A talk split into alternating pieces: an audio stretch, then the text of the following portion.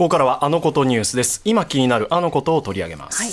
今日はですね就職活動就活についてなんですけれども、はい。大学生の就活に比べて高校生の就活というのが報じられる機会なかなか少ないですよね。そうなんですけども実は高校生の就活には独自の文化やルールがありまして選択肢が実は極端に狭まっているそうなんです。そこで今日は高校生を中心にキャリア教育などを行っている NPO キャリアベースの取り組みを取り上げます。いやなんかニュース番組に携わってるとやっぱりその高校生の就職率とかっていうのはこうストレートニュースで短くお伝えするってもちろんあるんですけど、ええ。これ驚いたのが数字で、最新の国勢調査によると高卒の割合がおよそ44%、だ半数ぐらい高卒なんですよね、一方で大学とか大学院卒は26%、高卒がダブルスコアぐらいで多いっていう、恥ずかしながらちょっとその感覚が自分自身なかったなと思って。そうなんですよね。なかなか高校生の就活ってフィーチャーされないうん。と思うんですけれどもこれ現場で何が起きているのかはい。詳しくお伺いします、NPO 法人キャリアベースポジティブデザイナーの宮脇優穂さんに来ていただいています、はいよろしくお願いします宮脇さんよろしくお願いします。ありがとうございます。はいお願いしますまずはこの NPO 法人キャリアベースがはいどんなことを行っているのか、ここをぜひ教えてください。はい、ありがとうございます。とキャリアベース2021年にあの誕生したんですけども、活動としてはあのガイダンス高校現場にいてガイダンスを行ったり、あの個別就労支援を行ったり、あと居場所の支援を行っていたり、最近ではあの中3の子が高校生に上がる時の高一ショック回避のなんかイベントとかも活動としてやってます。え、それは高校に実際出向いてやるんですか、キャリアベースの。そうです、行ってます。じゃあそうすると高校側がちょっと来てください、いろいろなガイダンスとかしてくださいって手を挙げてもらえて、はいその格好に出向くってことですか？えっと、そういう時もあるんですけども、基本的にはあのいろいろな高校を回らせていただいてあの先生たちのお悩みとかあのなかなか手つけられてないところとかをですねヒアリングして私たちが、まあ、できることなんだろうっていうことを考えるので、前にあったのは、あの生徒会の子たちと一緒になんかラジオ番組をこの校内放送しようとかいうのもやったんですよ。え、それをキャリアベースがやるんですか？はいやってみました。オリジナルそうなんですよ。結構いろんなことやってます。じゃあ校内活動も含めて、ではい就職支援も含めて、はい。で今確かに話を伺ってて思ったのは、大学だと、大学の校内に就活キャリアセンターみたいなの結構あり,、あるじゃないですか。すね。でフラッ相と行って相談すると教えてくれる。高校って確かにその概念あんまりそうですね。その辺がやっぱりあのなかなかなので私たちの方ではいそこを支援させていただいてますね。あとはなんか伺ったところ、はい通信制の高校とのつながりには特に力を入れているっていうそうですねここもぜひ教えてください。はい。あの通信高校の場合だとあの進路指導部なかなかなかったりするので。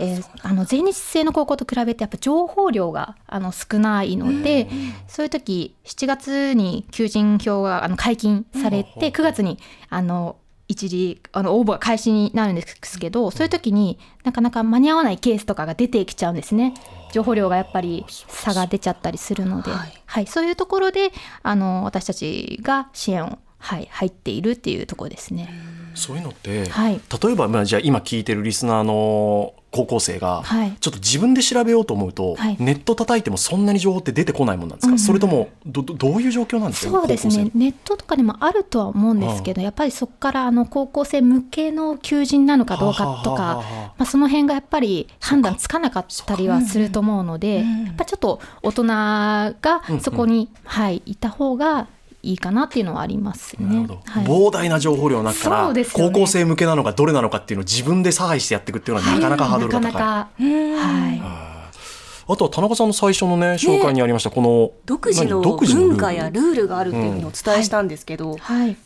どんな形で皆さん就活やってらっしゃるんですか？そうですね。なんかあの一人例えば一人一社制っていうのがあるんですけど、一人一社制？そうなんですよ。これ大学生だったらなんだってこうなるようなルえ。えールなんですけども、はい。これはどういうルールかというと7月に求人が一斉に解禁します。はい。でその時にまあ、県によって複数応募可能なところもあるんですけど、まあ、今はまだ大体が1社だけ受けていいよというかエントリーできますよっていう感じなので。えごめんなさい、エントリーシート一社にしか出せないんですか？そうなんですよ。大学生だともういっぱいエントリーして、ですよねそこから自分の行きたいところとかをこはあ。う探せるんですけど、え？そこが。でもその一社が落ちちゃうかもしれないじゃないそうですか。なんですよ。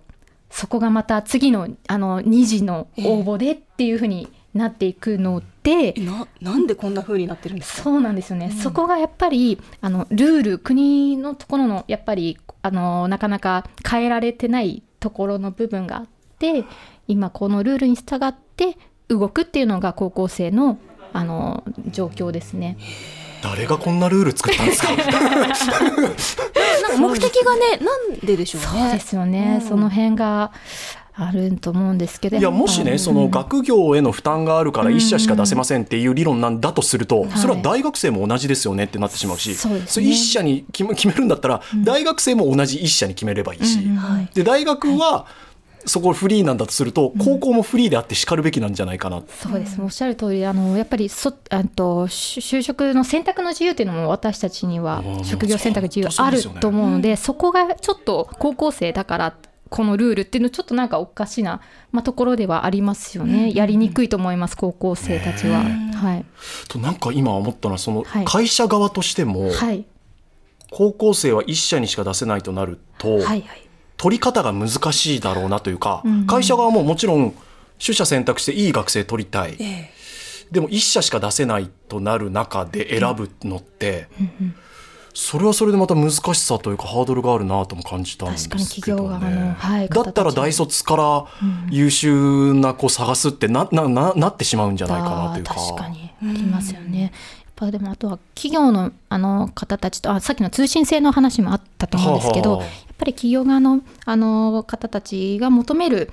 あのタイプというか求める人物像としては、コミュニケーションがあって明るいっていう、はいこうあの求めている傾向はあるんですけど、はいやっぱ通信制だと不登校経験があったりして、ええそこが課題に思ってる子たちがやっぱり多かったりするので、得意分野が別のところにあったりしますよね。そうなんですね。なんでそういうところも、あの難しいまたまあ別のところでうん高校生たちが難しいあのまあところにはなってると思うんですけどうも。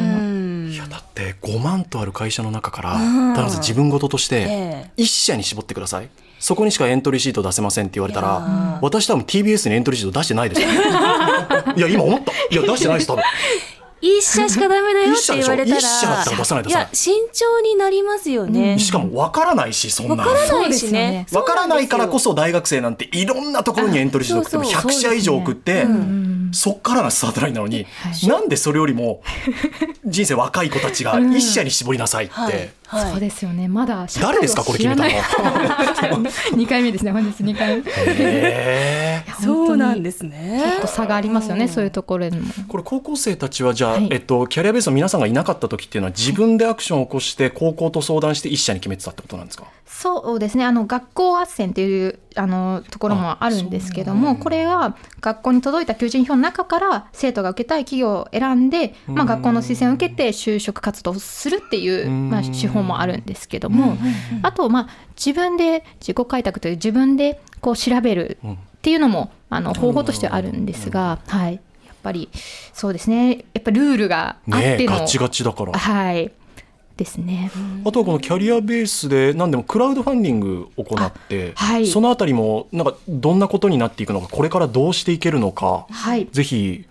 教えてください。えっと本当先日ですね、あのやらせてクラウドファンディングやらせていただいたんですけども、はい。一応目標初期目標300万を2日でですね達成させていただいて今700万であの達成することができたんですけども、最初に取り掛かりたいことを3つ、うん。あまあ3つあるんですけど、1つ目が多様な生きづらさを抱える生徒を受け入れる企業さんとかあとセーフティーネットを開拓していくことっていうのが1つ目、で2つ目が今年のあの就職組の伴走支援ですね。はい、で3つ目が早期あ早期離職してしまった、えー生徒の転職支援。ここにあのクラファンでのあの応援していただいた方たちのお力借りて、えー、やっていきたいことですね。一つ目がどちらかというと企業側へのアプローチ、はい、そうですね。二つ目が高校生側へのアプローチ、うんうん、現役の現役の、はい、で三つ目が離職まあ転職考えている子たちへのアプローチ、はいうん、そうですね。やっぱその就職した後の早期離職っていうのもまた問題にはやっぱ多いわけですよ。だってね一社ミスマッチのっていうですよね。ミスマッチしちゃいますよね。それだと。でもそれでミスマッチが多いと、やっぱり企業側も高校生取るよりも大学生取った方がってまたそっちの流れになっちゃうそうですね。採用人数減らしたりとかね。悪循環ですよね。それって。はい。今後の課題みたいなところについてはどんなこと考えてらっしゃいます？そうですねやっぱりこのまルールがあるっていうのを知ってもらわないことには始まらないことだなっていうのはあるんで、やっぱ私たちのそのま活動を通してこういうふうな状況ですよっていうのはあの伝えていくことっていうのが、まあ、私たちのあの、まあ、課題というかやりたい手をつけたいところなので、まあ、こうやってあのラジオのきっかけいただいて発信できるっていうのは本当にもうありがたい、はい、ご機会いただけて。いえいえこちらこそです、はい、だから今聞いてる親御さんの方も、はい、例えば甥っ子姪っ子で高校生がいるとかっていう方も、うん、キャリアベースでインターネットで調べるとある程度の情報が出てくるというふうに考えていいですか？そうです。ホームページにですねあの今あの話せてない内容もたくさん書いているので、うん。うん、ぜひちょっと見てみて、ね、はい、いただけたら嬉しいです。知るというところが第一歩ですか。ら、うん、そうですね。ここから始まりたいですね、うん、今日は NPO 法人キャリアベースポジティブデザイナーの宮脇優穂さんに話を伺いました。どうもありがとうございました。ありがとうございました